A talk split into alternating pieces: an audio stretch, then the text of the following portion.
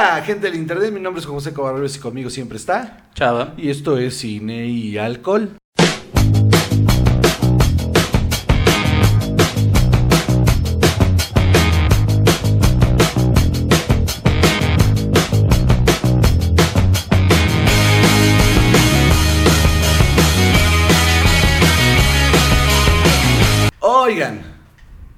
Hoy eh, estamos grabando en un día diferente Cine y Alcohol. Regularmente lo grabamos entre semana. Entonces, eh, hoy es domingo. Este, eh, se- les digo el día que estamos grabando por varias razones. La primera es que me- la semana que viene me voy de vacaciones con mi hijo. Y este y, y decidimos que nunca más hubiera otro suplente por este razones de Dirogi. Eh, y Luego dicen que la trato mal. Yo no dije nada, bueno, sí, sí lo he dicho varias veces. Ah. Pero, este, no, el caso es que para que no hubiera suplente, pues grabamos este día. Sin embargo, llevo cuatro días dando show, entonces estoy muy crudo y no me entra el alcohol. Entonces el día de hoy va a ser un episodio diferente, especial. En lugar de que un alcohol que nos dé para abajo, nos vamos a meter café. Un cafecito. Hoy nos vamos a tomar un café, un, un rico café. Está, está suave, está con cuerpo, está delicioso, mano. Qué bueno que te gusta. ¿Cómo se llama? Este es Café La Finca. El Café La Finca. Café La Finca. No sé qué pasó ahí. ¿Tenemos información de Café La Finca? Tenemos, por supuesto, información de Café La Finca. Ok, muchas gracias, chaval. Te leo. Gracias, por favor. En Café La Finca seleccionamos nuestros granos de café, eligiendo... Otra vez. otra- Tres, dos. En Café La Finca seleccionamos nuestros granos de café, eligiendo cafés de altura cultivados en las tierras volcánicas que rodean a la reserva de la biosfera El Triunfo, uno de los últimos bosques de niebla en Chiapas, donde el clima y la biodiversidad contribuyen a la producción de uno de los mejores cafés del mundo. Después, nos aseguramos que estos granos sean tostados y molidos con exactitud para exaltar su sabor y aroma. Este café con un cigarrito, muy bien, ¿eh? La verdad está sabroso. A mí, ojo, porque luego van a decir ustedes, ay, que qué putz, que qué están tomando café. Primero, oye amigo, no seas homofóbico. Segundo, segundo, el café también es una droga. Igual que el alcohol, es una droga. Entonces nos estamos dando para arriba con, con café. O sea, también, no nos dejo lo que pasa es que ustedes tienen más normalizado echarse café en la mañana para despertar. Hay gente que se toma una cubita para despertar, ¿no? O sea, es exactamente lo mismo. Exactamente lo mismo. O sea, sí es, insisto, un pequeño fracaso que no llegamos a los 40 episodios tomando. En el episodio 39 claudicamos y dijimos, Pero bueno, a ver, ¿qué, pues un café. ¿qué preferías? O sea, ¿tomarnos Ah, no, un no, café no. no, no, tomarnos un café ahorita o que lo hicieras tú solo el podcast el, el- el entre semana? No, no, no, no, estoy de acuerdo con lo del café, sí, este. Conforme vaya avanzando, un día va a ser cine y electrolit y Uf. después cine y ensure y Uh, así, exacto. Cine y el Caselser Boost me haría Exacto. muy feliz un, un día. Cine tums, este, así. Sí, top 10 de remedios para quitarte la cruda viendo qué películas. Exacto. ¿Eh? ¿Eh? Ándale, películas para la cruda. Exactamente. Y, y con qué maridaje, ¿no? Hay este Die Hard con Con la torta ahogada. anda, ush, qué rico. Y, y un ¿Qué será bueno con una torta ahogada? Un agua de horchata, ¿no? Yo creo que sí. Sí. se me antojó la ahogada. Sí. Corta y vamos por unas tortas ahogadas y un agua de horchata. Ay, pues, tan solo si lo estuviéramos grabando en mi celular, ya estuviera pidiendo en Uber. Bueno, este, damas y caballeros, esta semana tenemos información. Información eh, relevante alguna, otra información que nos dio la gana contar. Este, Chava, ¿cuál es el primer tema del día de hoy? Pues resulta que ya salió el nuevo tráiler de la serie de Titans para la segunda temporada. Está cabrón, ¿no? Se ve interesante. Sí, sí. Sí, se ve padre. Este, hay ahí un regalito al final Sí. que va a estar muy emocionante. Sí, vean el tráiler, se los voy a contar. ¿Se los cuento? No, véanlo. Sí, Pues, eh, sí, ya estamos aquí, si no vamos a decir. Está muy padre el tráiler y hay muchas cosas que vienen. Bueno, entonces pónganle, Eso ya lo sabían. pónganle pausa, Exacto. vayan a ver el tráiler, regresen y en este momento les digo que al final sale Deathstroke. Exacto. Deathstroke, va a haber Deathstroke. Se les advirtió que le pusieran pausa. También va a salir, eh, bueno, ya se había confirmado que va a haber Batman para este Titans, que es este hombre que salió en, en- en Game of Thrones. el rubio este que andaba con Daenerys. ¿Cómo se llama? Eh, el Jorah Mormont. A ese hombre, Jorah Mormont, eh, el- o sea, el personaje, pues, ese, ese actor es el que va a hacer a, a Bruce Wayne y a Batman en, en Titans. Iba a decir a John Wayne. John Wayne. Tiene un aire de John Wayne, ¿eh? Tiene más aire a John Wayne, exacto. Sí, sí, pero él va a ser Bruce Wayne, él va a ser Batman en esta segunda temporada de Titans que ya se viene. No hemos hablado de, de Doom Patrol. Porque no estamos esperando a que salga en Netflix. Porque, ¿para qué les hablamos ahorita de una serie que la mayoría de ustedes no ha visto? Eh, y si ya la vieron, muy mal, muchachos. La están viendo en piratería. Porque no creo que hayan comprado un VPN y luego usado su tarjeta para pagar el DC, el DC Universe. Para, o sea, seamos honestos. Ni, ni que se hayan metido esos sitios de piratería que son tan difíciles de encontrar. Ajá, súper difíciles de encontrar. Esos que dicen películas de superhéroes.com. Yo sería incapaz de meterme a un sitio así. sí, seguro. Este, em, ¿cómo ves HBO, por cierto? Eh, eh, no veo HBO, fíjate. Ya, ya, muy bien. ¿Qué Bueno, series de HBO? ¿Cómo que qué? La de, la de Game of Thrones, sí, Ajá. sí, sí tenía yo mi membresía. Se acabó Game of Thrones y ya no. Bueno, Barry sí la vi. Barry, ajá. Sí, sí, Barry. Solito, solito, porque aparte lo hablamos la semana pasada, o sea. Sí, Barry sí la vi en- en- con métodos alternos. Ya, pirata. Eres un pirata. Exacto. Podcastero pirata. Pero es Ay. porque le gusta, no es cierto. Este... Ay, bueno. Qué barbaridad. El punto es que Titan se viene muy cabrón. Está muy bonito en el tráiler que ya se identifican oh, como Titans. Eh, Raven, su, su vest- ya, ya está como formadita como Raven, con su cosita está en la cabeza. Y, o sea, todo se ve chingón. El, este momentito ahí pequeño de, del otro Robin, de este... ¿Cómo se llama Todd? No, no es Todd, Todd Sí. es el tercero, no. Todd es el tercero. Es, es- Jason Todd es el tercer... eh, eh, sí, ¿no? ¿Es Jason Todd? Sí. Ah, bueno, entonces el segundo, Robin. Jason Todd ahí gritando, eh, Titans are back, bitch. Y está... En está su silla de ruedas. Está cagado, está muy cagado. Este. eh, se ve. Se ve buena. Miren, nadie le apostaba a esa primera temporada. O sea, yo soy de los. Admito que fu- fui de los primeros en, en ver el, el tráiler y decir, verga, esto se ve culerísimo. Sobre todo ese momento que nos pusieron el fuck Batman. Y dije, "Ugh, eso se ve demasiado oscuro, la van a cagar, esto no está chido. Y empecé a verla y no mames, la vi en una sentada. O sea, Titans está impresionante, de verdad es una... Yo creo que es de lo mejor que ha hecho DC en años en televisión y cine, ¿eh? Sin... sin ¿qué, qué otra cosa dirías tú de DC que, que está a la altura de Titans? Yo creo que Aquaman sí estuvo. ¿Sí? Yo creo que está mucho mejor escrito Titans. Titans, sí, eh, pero porque tenían objetivos diferentes. Ok. O sea, Titans es una serie muy bien hecha para que la va- vayas viendo, para que te diviertas. Y creo que Aquaman estaba hecha para que te impresionaras y quisieras ver lo que sigue. Ok. Porque esa era su apuesta, porque ya no les quedaban más balas para eso. Porque el Arrowverse está divertido. O sea, no lo voy a negar. De, de hecho, lo más pinche del Arrowverse es Arrow. Pero Flash está entretenida. A mí nunca me Este, gustó ninguna de esas. No soy fan, pero está entretenida. Sí la he visto, porque sí la veo. Eh, pero no mames, la de Legends of Tomorrow está bien chida. Esa es muy padre. Es parte del Arrowverse. Eh, Legends of Tomorrow está muy, muy chida. Eh, la, de, la de Supergirl está de hueva. Em, No, esa sí ni la intenté. pero tienen sus cosas, cada una tiene sus cosas. O sea, por ejemplo, en la de, en la de Supergirl hay, ya hay, o sea, hay un Superman. Hay un Superman que es muy buen Superman, aparte, o sea, sí tiene como todo este rollo de Boy Scout y, ¿sabes? O sea, sí tiene una imagen muy de Superman. En la de Legends of Tomorrow hay un montón de personajes que son B-listers y que los volvieron importantes. O sea, y, y les metieron villanos muy importantes aparte. O sea, tiene sus cosas ahí chidas. Igual que Flash, Flash tiene sus cosas ahí importantes. El pedo, el pedo de esas series es que son unas telenovelotas, mano. El problema es que sí son melodramas durísimos y acción. Entonces esa combinación que era la fórmula de Smallville, pues cuando tenía 15 años sí me parecía muy chida, pero ahorita la neta no, no me atrae ya. O sea, igual y no es para mí, o sea, me queda No, clarísimo. No, no, no, pero, pero sí, Smallville en su momento a mí también me atrapó, también la vi. La vi completa. ¿eh? Sí, Creo que lo que menos me gustaba era el Lex Luthor, que al final se fue poniendo mucho más interesante, pero Sí. al principio era como medio de flojera. Sí, era medio de hueva. Era más interesante el papá del ex Ajá. Luthor.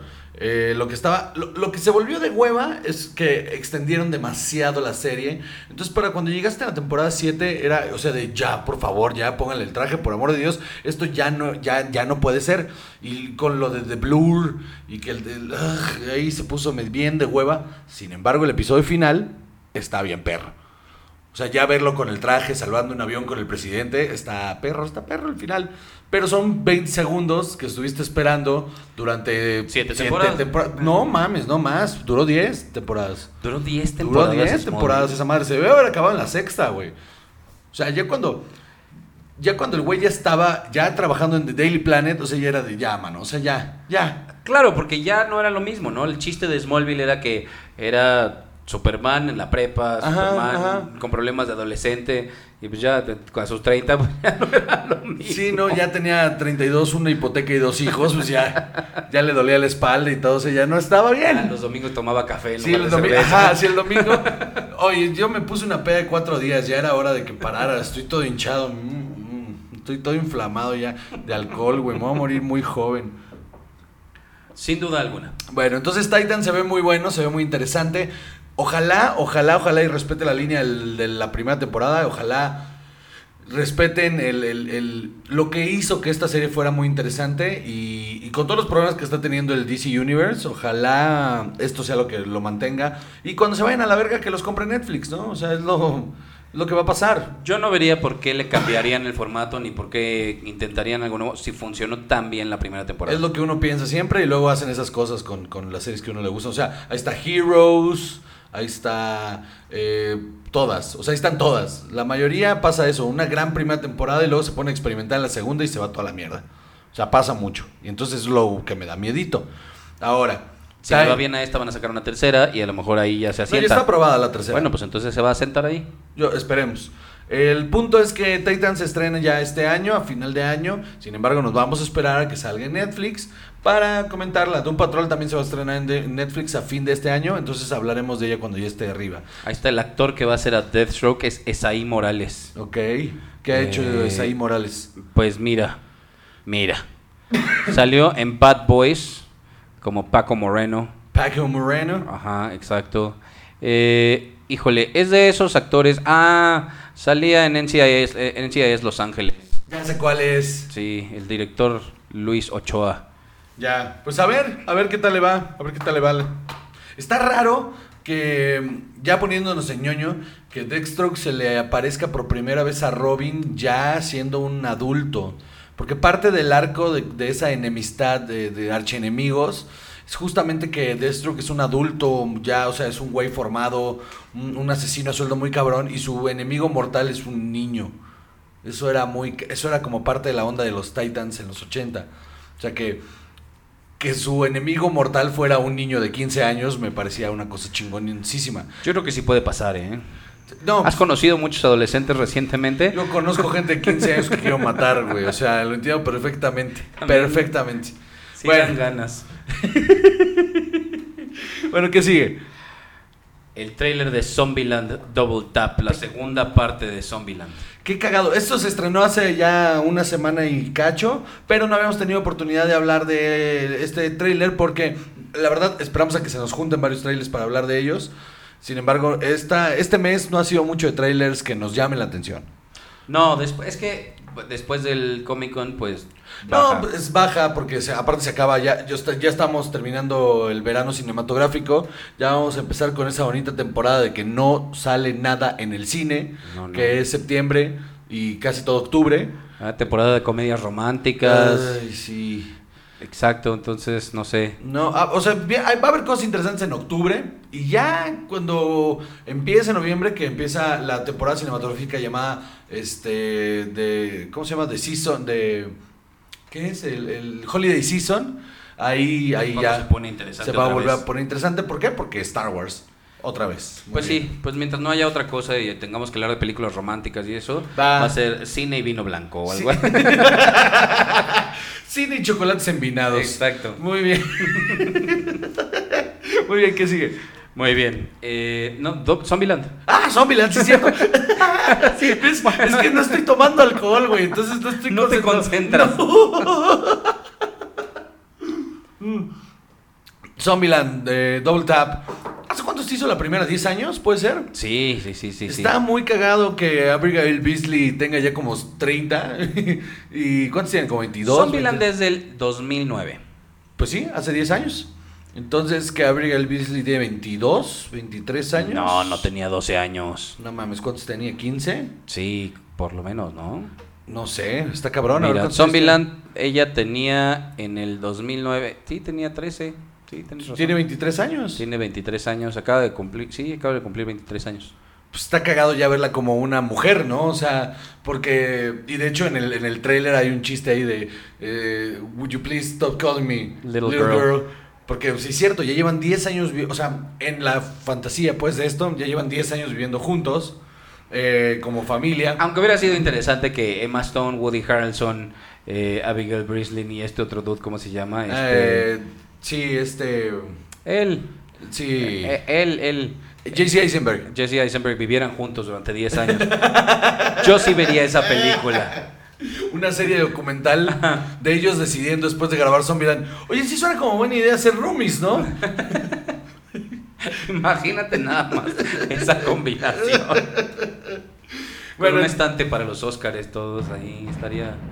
¿Qué te dice esta película? Mira, no vino el de los camotes, pero sí vinieron los cuetones a la virgencita de algo. Exacto. Eh, mira, yo creo que va a estar muy llena de escenas de acción, con mucho chiste fácil, pero sin la sustancia, sin el drama de la película anterior. Yo creo que no va a tener la magia de la película Ajá. anterior, va a tener más presupuesto, va a pretender mucho más y no va a funcionar. Ese es el problema que creo que va a tener esta película. Y lo veo en el tráiler, porque el tráiler lo que solo está tratando de hacer, o sea, escogieron las escenas que te dirán nostalgia. Solo nostalgia. Pero no te no te dice nada sobre la película. Y me molestó un poquito el chiste fácil de los doppelgangers. Sí, por eso te digo, el chiste fácil. Hay, hay una escena en la que sale este. Ay, ¿cómo se llama? Luke Wilson. Luke Wilson, ándale. Luke Wilson con un lookalike de Jesse Eisenberg también, haciendo los personajes tipo el de Woody Harrelson y el de Jesse Eisenberg. Eh, El personaje este nuevo de la chica esta tonta está fácil, ¿no? Ajá, Está también, fácil. sí, la güera tonta. Va a salir Rosario Dawson, que para mí, híjole, ¿qué película buena le recuerdas a Rosario Dawson? Pues, o sea, que salga ella o que ella sea el estelar. Porque que salga ella, Sin City. Ok.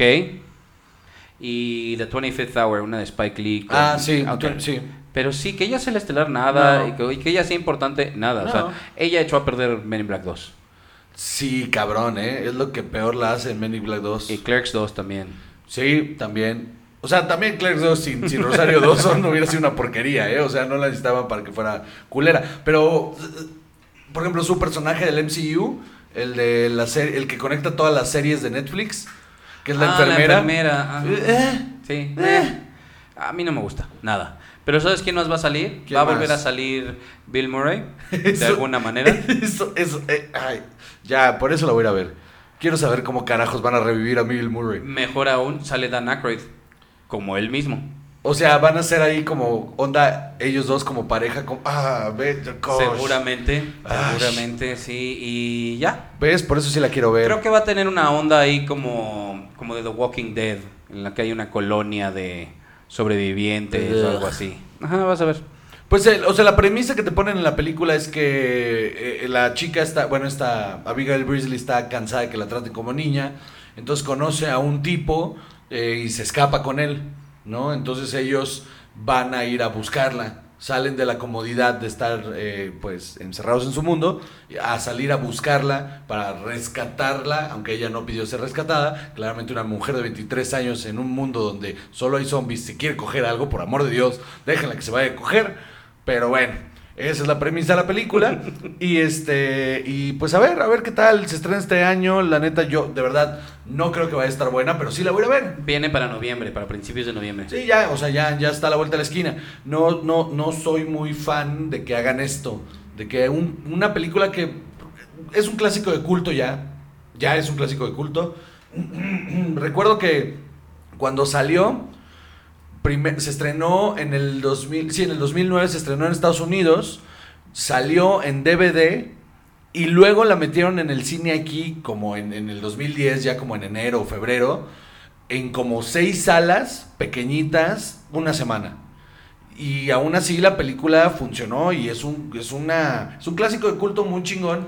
Porque es muy divertida. Es- es- no pretende nada, es que es lo chingón, solo pretende ser divertida, solo ser una comedia de zombies, con personajes bien hechos, bien escritos, con giros muy cabrón. O sea, por ejemplo, lo del bebé, lo de cuando él habla de que su le mataron a su poppy, su, su, su cachorrito, que le mataron a su cachorrito. Ay, sí, es un Y momento que, muy fuerte. y que JC Eisenberg todo el tiempo piensa que, que está hablando de un perro de verdad y cuando se da cuenta que está hablando de su hijo, es un momento bien, bien poderoso, la neta está muy cabrón.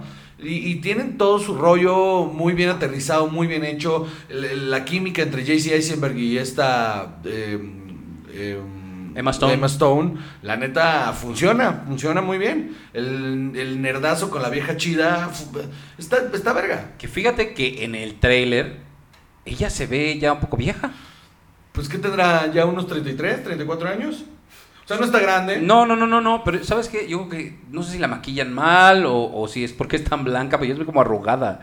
Tiene 30, es del 88, tiene solo 4 años menos con 30. 30. Tiene 30 años. Ajá, va a haber cumplido 31 para cuando salga la película. Pues mira, es muy blanca y para el ritmo de vida que lleva, seguro sí ya está bien puteada. Exacto. Pero. Pero sí, o sea. Sí, Jesse Eisenberg y Woody Harrelson se ven iguales. Sí, Ellos sí se ven iguales. sí, pero Woody Harrison tiene como 20 años pareciendo que tiene 50. O sea. Exacto, tuvo su etapa Cheers en la que se veía muy joven, Ajá. luego una intermedia Sí, sí, como, como adulto contemporáneo. y luego se fue al diablo y, luego, cara de loco y ya. Pasó de los 30 a los 50 de un putazo y se quedó ahí. Y ahí se va a quedar otros 5, 6, 10 Sí, años Sí, sí. y luego va a ser un anciano así tras de trancazo. O se va a morir. Un anciano decrépito gritándole a las paredes. ¡Yo Como soy nosotros. famoso! Como nosotros lo seremos un día. qué horror. Pues sí, Zombieland sale en noviembre, hay que irla a ver. Yo creo que no va a estar chida, pero pues igual es, es lindo recordar, ¿no? Entonces hay que verla. Por la nostalgia la vamos a ir a ver, obvio. Claro, y para tener al- algo que decir en el programa. Este, En ese episodio muy especial de cine y vino blanco. Cine y gomi- gomichelas. Vamos a, un día vamos a chingarnos unas gomichelas aquí, mano. Qué triste. Sí, guácala. Bueno, ¿qué sigue?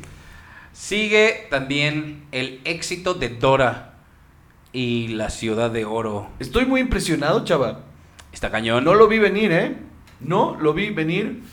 La calificación de Rotten Tomatoes de esta madre está... Es una locura. Está cañón. Tiene 81 de la crítica y 88 del público. Eso es altísimo. Altísimo. Eso es calidad de gran éxito hollywoodense, cabrón. Y con mil reviews, o sea, no es Sí, cualquier no, no, cosa. no, no, no, no, no es cualquier cosa. O sea, lle- lleva los mil reviews apenas en su primer fin de semana de, de estreno. Y la película está triunfando. O sea, 17 millones de dólares recaudó este primer fin de semana. Estábamos viendo cuánto costó. Costó 49. 49, güey. O sea, ya va a durar cuatro semanas en cartelera. Va a, va a recaudar unos 70, 80, ¿te gusta? Seguro. Seguro llega a los 100, es más. En una de esas llega a los 100 millones.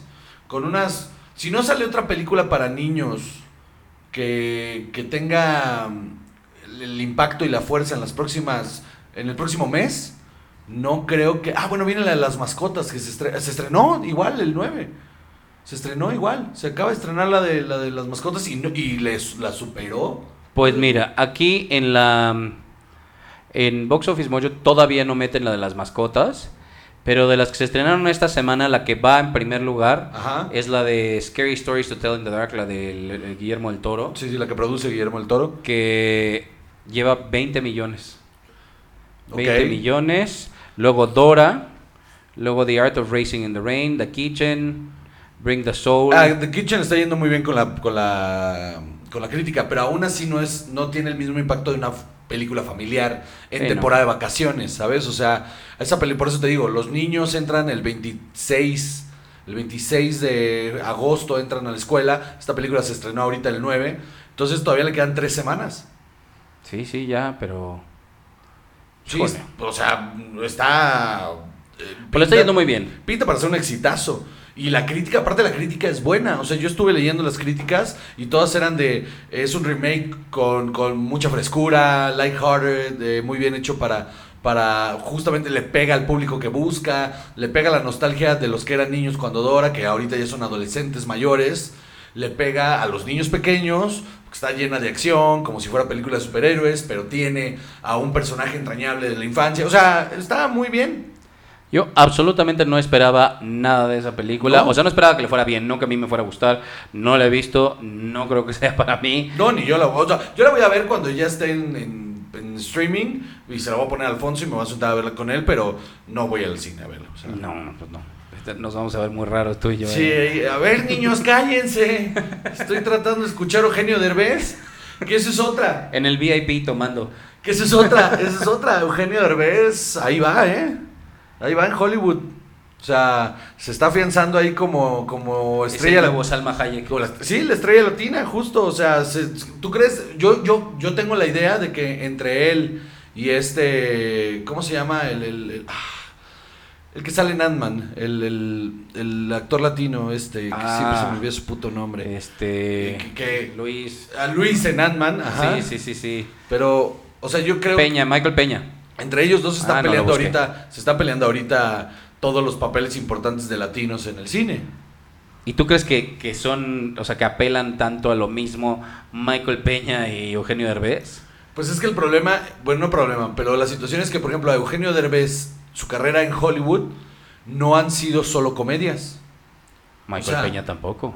A eso voy. O sea, por eso digo que los dos están como en el mismo. O sea, a ver, Michael Peña es un actorazo y tiene un rango impresionante. Es que eso es lo que te iba a decir. No creo que Eugenio Derbez tenga el mismo rango que Michael Peña. No lo sé, o sea, siento que le hace falta una película 100% de drama. O sea, que la de la misma luna, que era más o menos así, Ajá.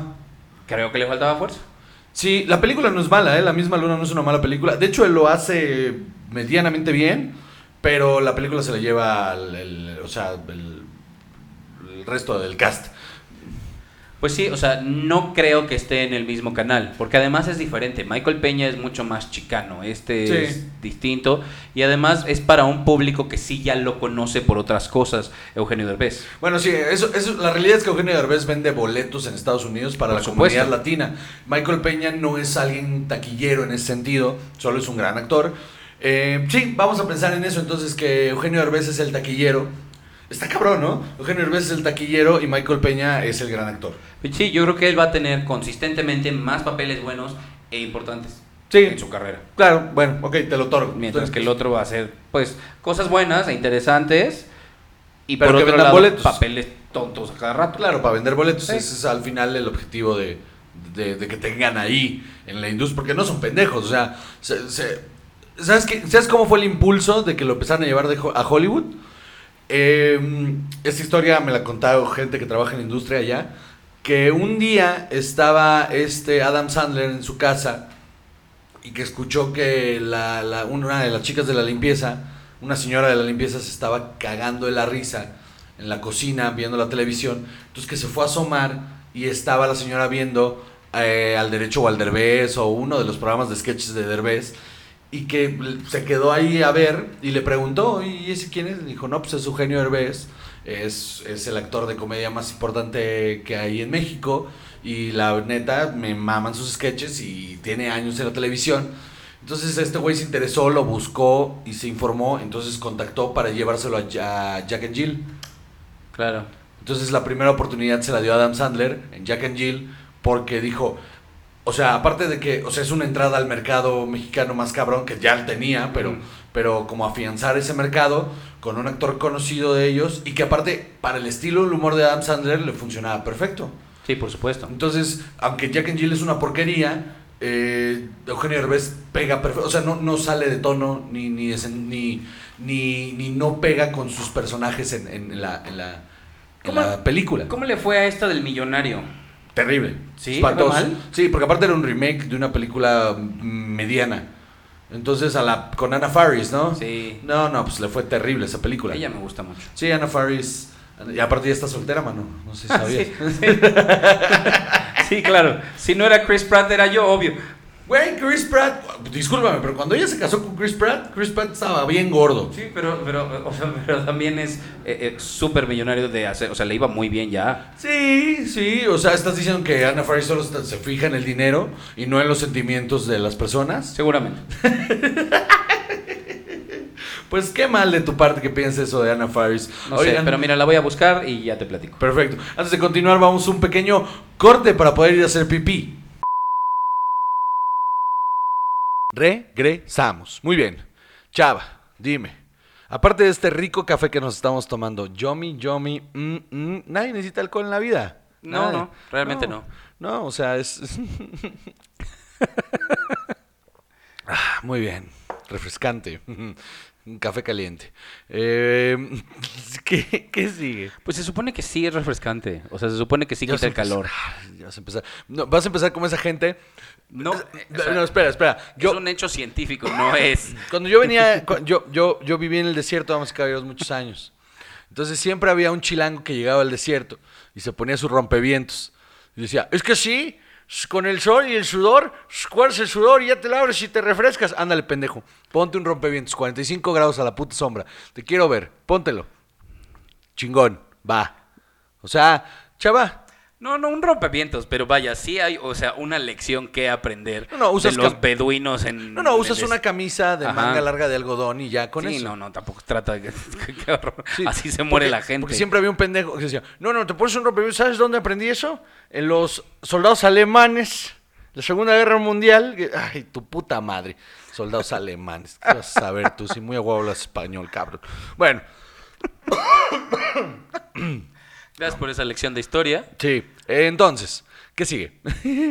La controversia sobre la película de The Hunt. Está cabrón, ¿no? Ay, güey. Los odio mucho por incoherentes y pendejos, güey. Resulta que había esta película de Universal que se llamaba The Hunt Ajá. sobre un grupo el, de élite social y económica que decidían cazar gente por diversión de estas personas que consideraban indeseables. Una especie como de Purge, pero más fino, ¿no? Ajá, hay un cuento que se llama The Most Dangerous Game de hace muchos años, eh, que es exactamente esa misma historia. Ok, pues igual está basado, ¿no? Seguramente, o sea, bueno, sin duda hay una referencia. Pero justo se iba a estrenar en estos días Ajá. y entonces se decidió que se cancelara por hasta nuevo aviso. Probablemente Hubo presión de, de- de el pendejo de Trump, eh, hubo un montón de tweets ahí que indirectamente iban hacia el estreno de esta película, alegando que, que la violencia en los medios, este tipo de- de- de películas o de videojuegos o lo que tú quieras, era lo que provocaba que gente fuera a matar gente. Cuando el cabrón se la pasó haciendo hate speech, eh, discursos de odio hacia los, hacia los inmigrantes latinos, y el que fue y mató a Walmart, explícitamente dijo ser seguidor de Trump, y que manejó ocho horas para ir a matar a gente al Walmart del Paso, que es un Walmart en el que históricamente mucha gente de Ciudad Juárez se cruza a comprar explícitamente a ese Walmart. O sea, fue completamente prede- pe- o sea, con, con, con alevosía y ventaja yendo a matar mexicanos. Eso fue lo que buscó ese tipo. O sea, no tiene nada que ver una película sobre una élite social que mata a gente por diversión. O sea, no tiene nada que ver. Es una pendejada que cancelen una película porque puede incitar a la violencia. El arte no incita a la violencia. No hay manera. No, porque además, o sea, se suponía, se suponía que esto iba a ser una sátira política. Exactamente. Es que ahí es donde creo que le dio frío. Ahí es donde creo que les dio frío. Y está, y más pendejos todavía en Universal de echarse para atrás. Bueno, no pendejos, sino salvándose el culo. Ah, me, me choca ese, ese tipo de cosas de, no, no, no, no, no, yo voy a sacar el culo porque no vaya a ser que me vayan a chingar porque estos güeyes están bien pendejos y yo me voy a echar para atrás. Ojo, esto le va a ayudar a la película para el momento en el que sí se, sí se lance. Va a haber un morbo ahí especial alrededor de esa película. Quién sabe, pero por lo menos le van a dar seis meses antes de sacarla. Es una tontería, es una tontería. No, no, no, no concibo que la gente a estas alturas siga creyendo. O sea, lo- por ejemplo, lo de Walmart, que dicen, no, no, Walmart va a re- de, de todas sus pantallas va a quitar imágenes de videojuegos violentos, pero va a seguir vendiendo armas.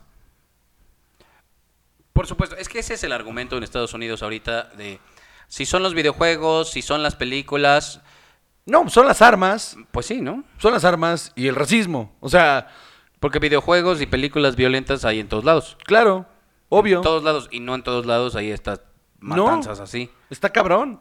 Porque nosotros tenemos mucha violencia. Sí. Mucha, mucha violencia. Pero es una violencia eh, motivada por dinero. Sí, por claro. intereses políticos, por intereses económicos. Esto es una persona que decide tomar las armas e ir a matar gente por un ideal político-social. Impulsado aparte por su presidente. Exacto.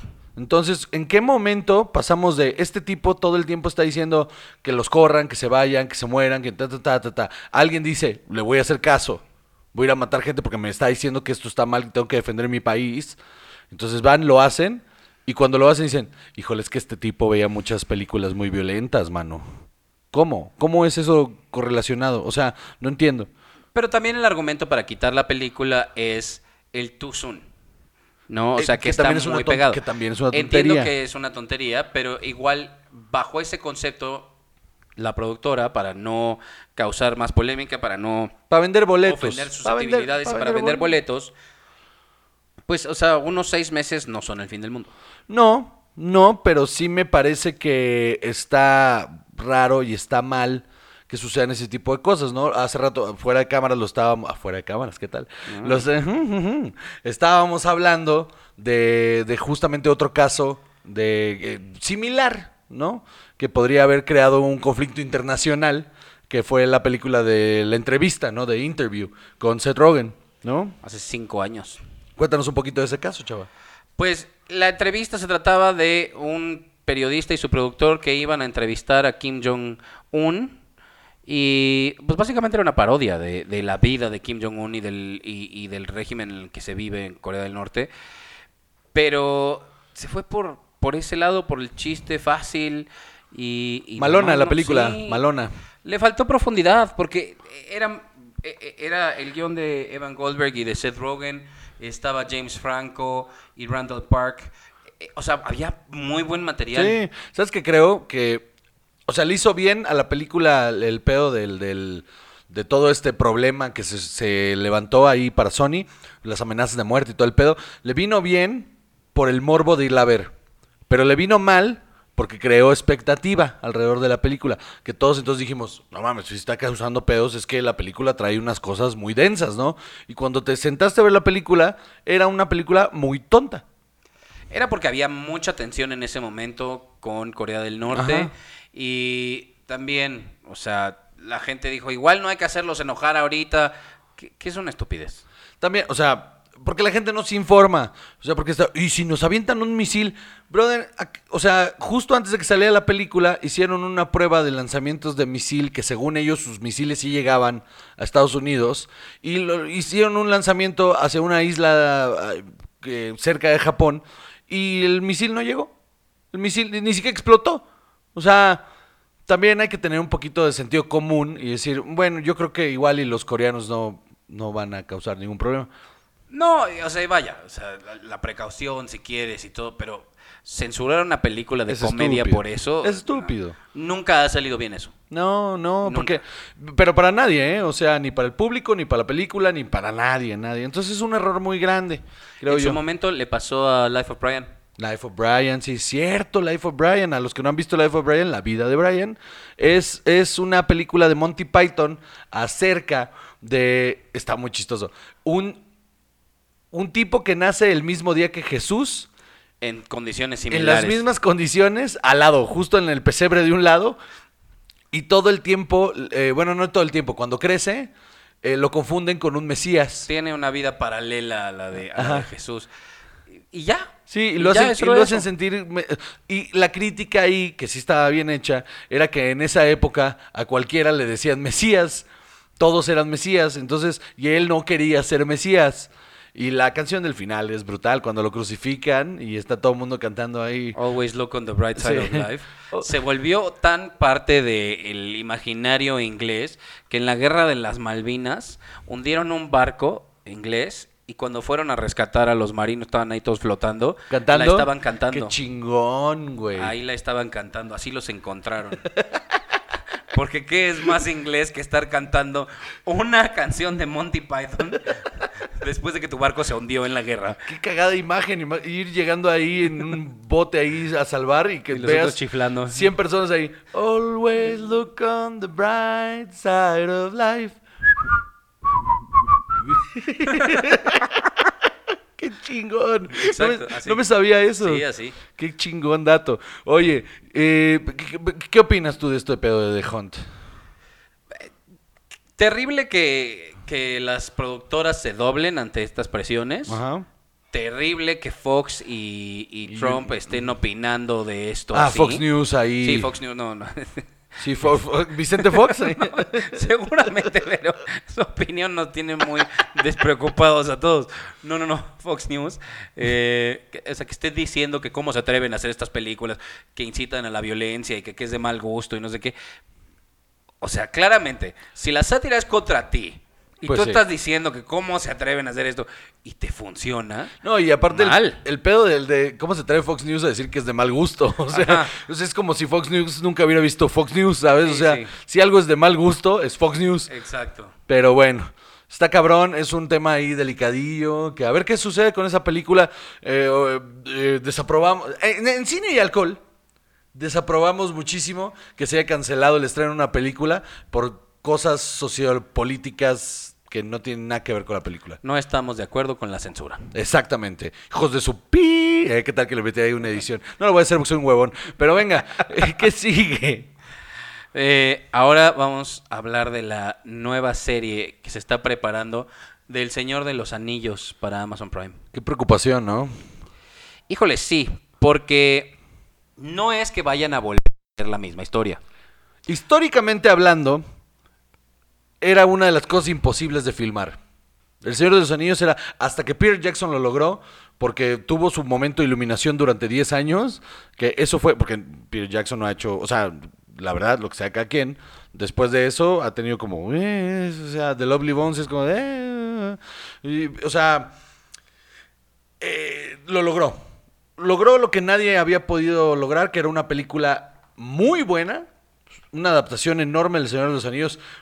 Tan fue un momento clave en su vida que, que cuando hizo The Hobbit le salió de la verga.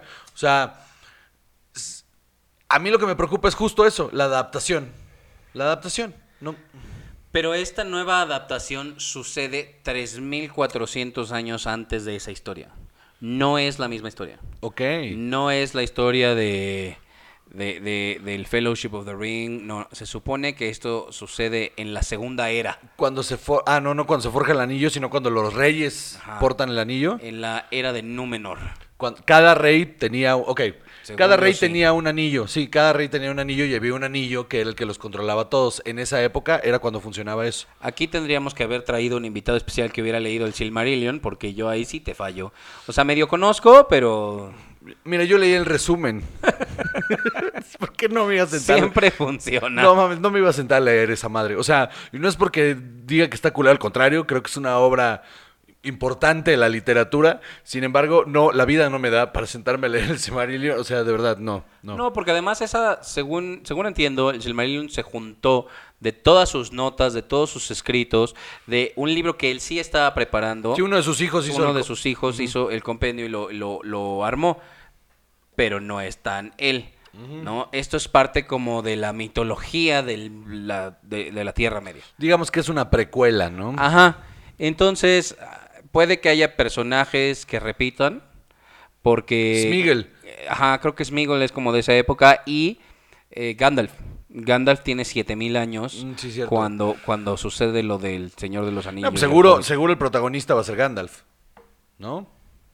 No, no, no, no, no. Eh, van a ser personajes nuevos. Crearon un personaje de una, una mujer eh, que lo va a hacer eh, una actriz australiana que se llama Markela Caveno. Ok. Y no, no existe en ninguno de sus libros. Y es la- ese es el único personaje confirmado. Ian McKellen sí dijo que él estaría interesado en volver a ser a Gandalf. Eh, se entiende que Gandalf probablemente exista en esta historia. y pero no nadie ha dicho nada de los demás personajes, pues no. O sea, Seguro habrá algún twist ahí, ¿no? Típico de, de, de este tipo de series en las que el twist del final de temporada es que vemos a Gandalf en el fondo o algo así, ¿no? Exacto. Eh, pues a ver, eh, me preocupa. Me preocupa. A ver, Amazon nos ha comprobado que sabe lo que hace. Entonces podría, podría darnos la sorpresa de que sea un buen producto, pero sí me preocupa bastante porque en el imaginario colectivo, eh, las películas del Señor de los Anillos son un- una cosa que, que todo mundo quiere mucho, ¿no? O sea, entonces va a estar medio difícil meterle a la gente otra historia sin que haya ninguno de los personajes que la gente ya tiene en el, en el consciente colectivo. Está, eso es lo que me causa ahí un poquito de ruido.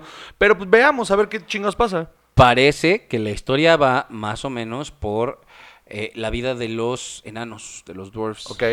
Ellos, ellos van a ser, o sea, se va a centrar un poco en ellos. ¿Sabes qué no funcionó? En, en The Hobbit. Los enanos, mano. No funcionan. Híjole, sí. Están bien mal hechos. Son hasta estúpidos, o sea, son bien ridículos. No, no funciona. Eh, Es que, de- ¿cómo agarras un libro que te sientes a leer en cuatro horas? Porque The Hobbit lo lees, si te sientes y lo lees, lo, lo sacas en cuatro horas, ¿eh? A mí no un me lib- gustó. A mí tampoco. ¿Cómo un libro que lees en cuatro horas se volvió Nueve horas de nueve película. horas de película. ¿Cómo? O sea, porque aparte le metieron y le metieron y le metieron y le metieron pendejadas y eso es lo que me preocupa de esta adaptación. Este pedo de que le estén metiendo un personaje nuevo que no estaba ahí. O sea, eso es lo que me preocupa. Aunque pensando en que si todo es material nuevo, lo que están utilizando es su universo.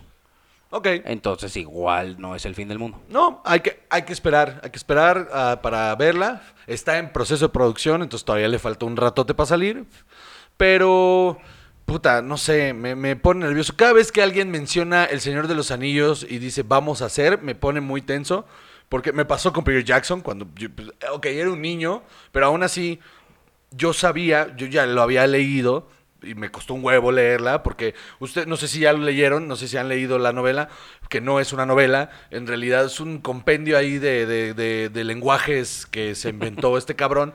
Entonces de repente tenías una escena en la que, ah, entonces empiezan a caminar y van hacia la cabaña de no sé quién, cantando esa canción.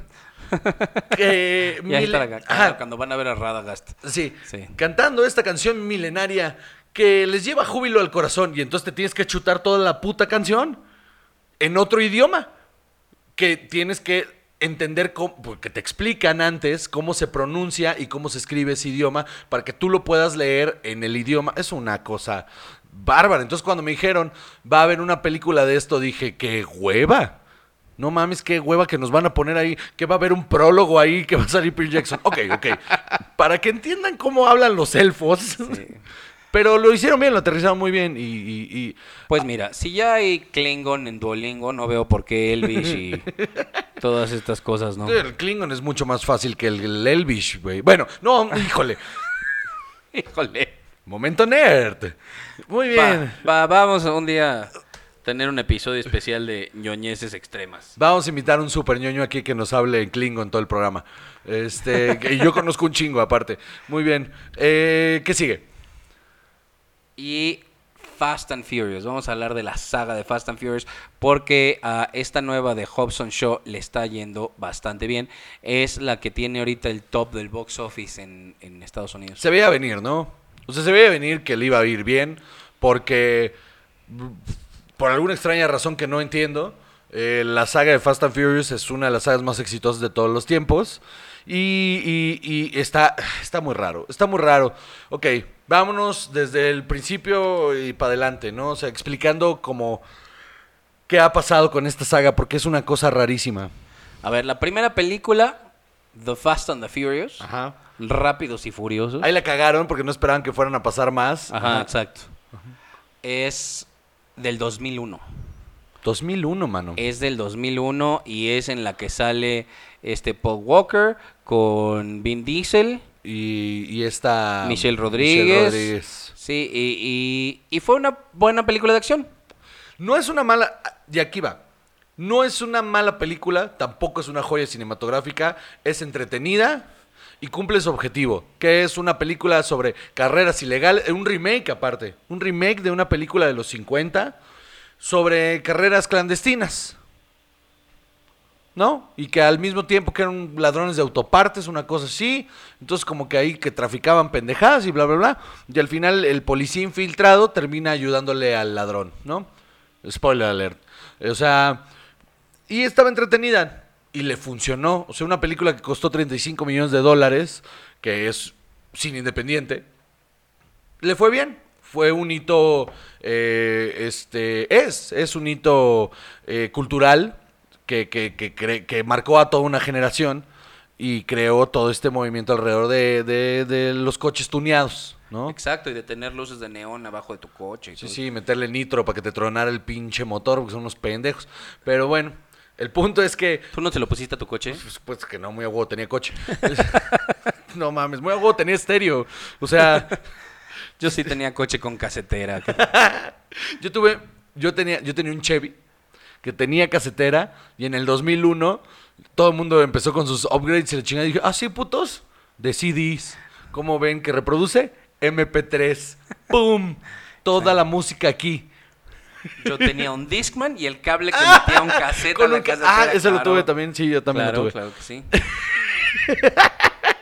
Pero bueno, entonces esta película funciona y de ahí dicen, pues de aquí somos, ¿no? Y luego hacen Too Fast, Too Furious. De- En el 2003. y que aquí se llamaba Más Rápido, Más Furioso, con el símbolo más, ¿no? Ay, sí. Allá en Estados Unidos era, era un 2, Too Fast, Too, Furious, ¿no?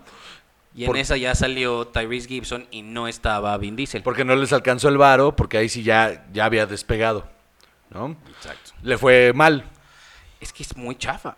Malísima, malísima, malísima. No tiene sentido. No tiene sentido. Na- Pero absoluto. O sea, este cabrón al final de la primera deja ir al, al- Está coludido con un ladrón. Y en la segunda resulta que sigue siendo parte del FBI y solo lo amenazan con, sabemos lo que hiciste, ¿eh? Pero te necesitamos porque al parecer Paul, Paul Walker era el único agente que sabía manejar en el FBI. Bueno, quién sabe cómo él, ¿eh? Mira, tan no sabía manejar que se mató en un coche. No, porque además en la vida real sí le gustaba correr. Sí, de hecho él no sí manejaba, iba coches, manejando sí. el otro güey que, a ver, déjame manejar, el típico, de, ay, a ver, déjame manejar tu coche que corre bien chingón y pum, se matan. Exacto. Pues está cabrón, ¿no? O sea, bueno, pero bueno, Mira, hay una parte aquí interesante. Eh, parte de lo que se le ve, como se le vendió este proyecto a Paul Walker, es que iba a ser el nuevo Point Break. Entonces, hay una frase, me siento súper ofendido por eso. hay una frase en Point Break que dice que no es trágico morirte haciendo lo que te gusta. Sí. Pues mira, Sí, pues sí. porque además O Paul la Walker- ironi- o la ironía, o la ¿no? ironía. Paul Walker era eh, biólogo marino. Y también se murió. eh, cuando se murió estaba justo a la mitad de un rodaje de un documental sobre tiburones. Todo mal con ese pobre Cuando güey. yo traducía de documentales de, del Animal Planet, justo me tocó uno en el que está la escena en la que le avisan al otro documentalista Se mató. de se acaba de matar y el otro güey llora y le explica. Sí, sí, está cañón. Órale, qué cabrón. Sí, sí, y ya no sale la segunda mitad del documental. ¿Por qué me estoy riendo? no lo sé. Chistosísimo. No lo sé. Es que sí está cagado. Bueno, este... Hilarious. Muy bien. No puedo parar de reírme. Ay, es que me parece irónico. Es que la ironía de su muerte me parece muy chistosa. Es que eh, eh, eh, no quieren estar en mi cabeza. Muy bien. Eh, después de esto fue. Tokyo Drift Híjole, mano. en 2006. Híjole, mano. Que ay sí, ni me acuerdo cómo se llamaba en español. Reto Tokio. El El, re- Reto Tokio. Que, Porquería. Que la película iba de un tipo. Sí, totalmente no relacionado con nada. En algún punto mencionan al personaje de Vin Diesel. Así como de, ¿eh? ¿eh? Estamos en el mismo universo. ¿Y sabes cuál es el único personaje que conecta? El de este. ¿Cómo se llama ese rapero? El, el Ludacris. Es el único personaje que repite su mismo personaje. Y, y cuando lo estaba viendo, decía, ¿qué hace ese güey en Tokio? ¿Qué, ¿Qué putas hace ese güey en Tokio? ¿Tú crees que Ludacris no puede viajar a Tokio? No, Ludacris sí, el personaje de Ludacris. ¿Qué chico estaba haciendo en Tokio, güey? O sea, es ridícula, ridícula, ridícula a más no poder. Y luego, como le fue tan mal, dijeron, bueno, hasta aquí llegamos ya. O sea, no hay manera de levantar esto, que chingue su madre todo. Y entonces hicieron como un mini reboot en el que volvieron a armar al equipo anterior. Y lo hicieron como, aparte se tardaron como unos ocho años, ¿no? Una cosa así, en el que dijeron, bueno, vamos a ponerle varo y vamos a armar el equipo original y vamos a hacer esta que se llama... Fast and Furious nada más. Que aquí cuando llegó a México dijeron, ay, qué pendejos. Si ya le pusimos rápido y furioso la primera hora, rap- ya sé cómo le vamos a poner. ¿Cómo le pusieron? Ah, pensé que lo ibas a decir. No, le pusieron rápidos y furiosos. Rápidos y furiosos. Sí, pues sí. Y que es, es- Y aquí es donde me empieza a molestar el asunto. Se meten por el culo toda la. la eh, ¿Qué será? El mundo, de, todo el, el universo de Rápidos y Furiosos, que no tiene nada que ver con que sean unos super mega ladrones, una onda como de Italian Job. Que justo era lo que no eran en la primera, porque el problema era que no eran tan buenos y los iban a atrapar. Sí, sí, porque ya están a punto de atrapar. Y ni siquiera están robando bancos, están robando topartes, cabrón. y los iban a agarrar. Ándale, sí, sí, así como en la carretera aquí en Matehuala y paran el camión y los bajan así. Sí, sí, sí. Y de repente resulta que 10 años después, no, no, no, no. O sea, son una verga. Son una pinche verga. Y como hay presupuesto, entonces ya pueden hacer acrobacias con los coches. Bueno, y ya su tenían puta ocho madre. años practicando. Pues sí, no los agarraron, ¿no? Eh, y no los Por habían agarrado. culpa de Paul Walker. Exacto. O sea, es que ¡ah! me molesta un chingo, güey. Exacto. Está, está de la verga, pero que entiendo por qué funcionó. Un montón de acción, un montón de, de acción aparte loquísima, un montón de explosiones, un montón de putazos. Y aquí es donde despega todo el, el concepto. Aquí es donde afianzan un universo paralelo en el que son una verga y se vuelven una familia. Porque la familia es lo más importante. Pues, verga, ¿cuánto o sea, ¿cuánto dinero crees que le pagan a Vin Diesel por cada una de esas? Porque según yo le están dando como un millón de dólares por cada vez que pronuncia la palabra familia. Está cabrón triste. lo estúpido que es Toreto. Es un personaje súper estúpido, güey. Y él no lo es. O sea, Vin Diesel es una persona muy pensante. Diseñaba videojuegos. Ese güey es, es, o sea, a ver, Jugaba Dungeons and Dragons, creo.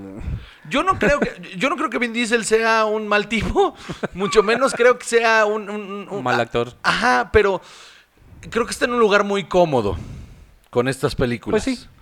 Que, que no lo culpo, ¿no? O sea, millones y millones de dólares, porque aparte, o sea, en, en cuanto a box office, es de, lo, de las películas, todas, son de las, bueno, a partir de la 4, son de las películas que más dinero han recaudado en la historia. Entonces, en esta 4 está este pedo de que, ¿quién sabe qué chingados iban a robar? Ni me acuerdo, o sea, me acuerdo que la vi, pero ni me acuerdo de qué chingados iba, pero le puedo, les puedo apostar que es, se robaron algo muy cabrón, fin. Eh, pretty much. Y luego la que sigue. Fast Five. Esto, esto está padre del título en español en México. Rápidos y furiosos, sin control. El sin, el, eh, la S de sin control es, Es, un un 5. 5.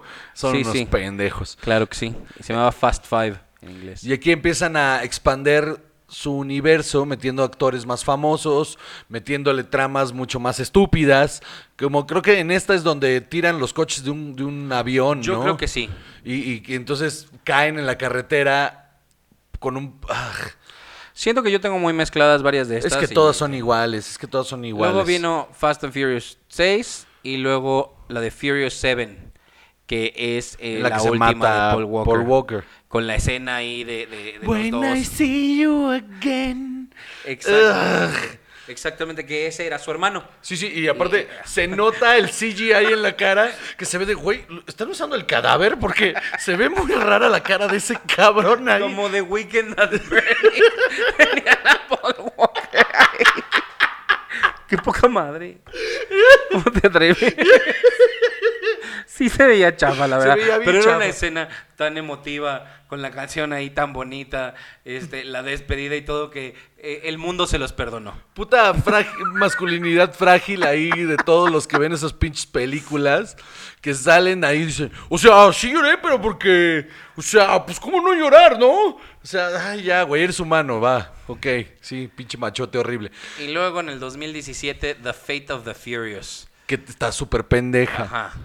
Que ahí es ya cuando otra vez ya este The Rock ya está súper instalado en la Sí, se instala como en la sexta. como en la sexta sí. Y, y de ahí dicen, ah, pues, ah, y empieza a No, en switchar. la quinta llega. Y empieza a switchar el poder. Y de hecho tienen pedos, o sea, no se hablan, no comparten.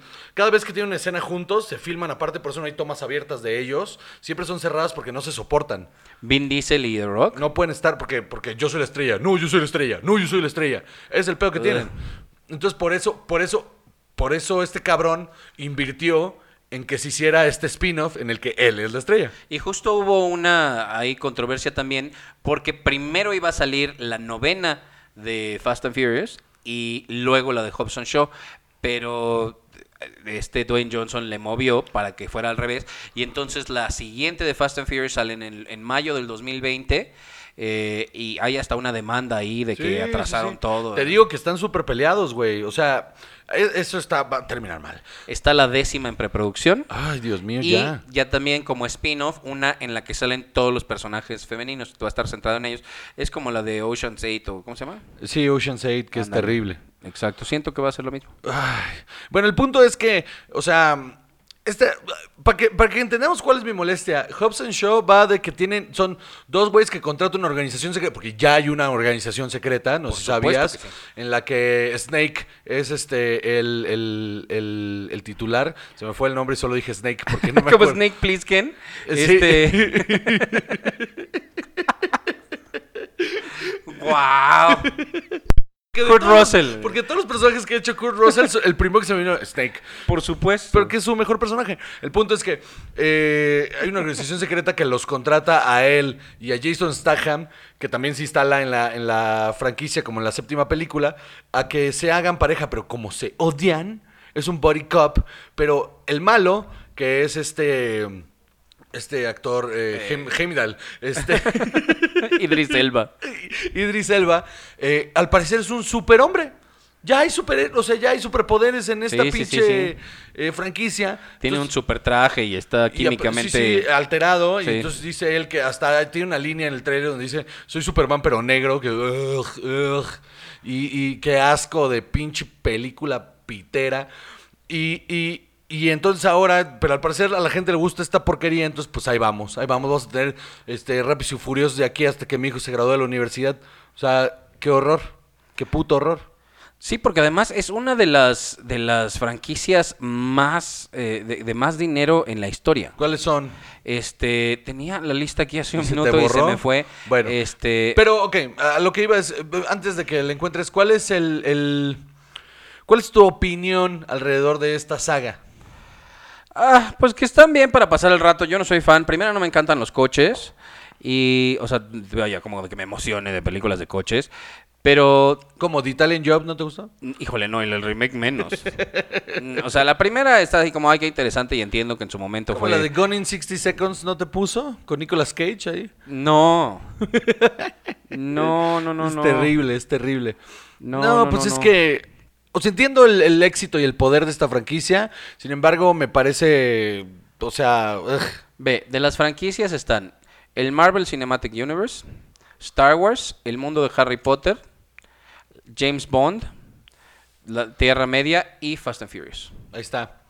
Creo que Fast and Furious le pega al mercado del, del machito que, que divorciado de 50 años que le gustaría ser Vin Diesel. Siento que es una película muy para la generación X, o sea... Ajá, por eso, o sea, por, eso, le pega al, al, al señor que no fue nada en la vida y que, que- le hubiera gustado ser ese cabrón.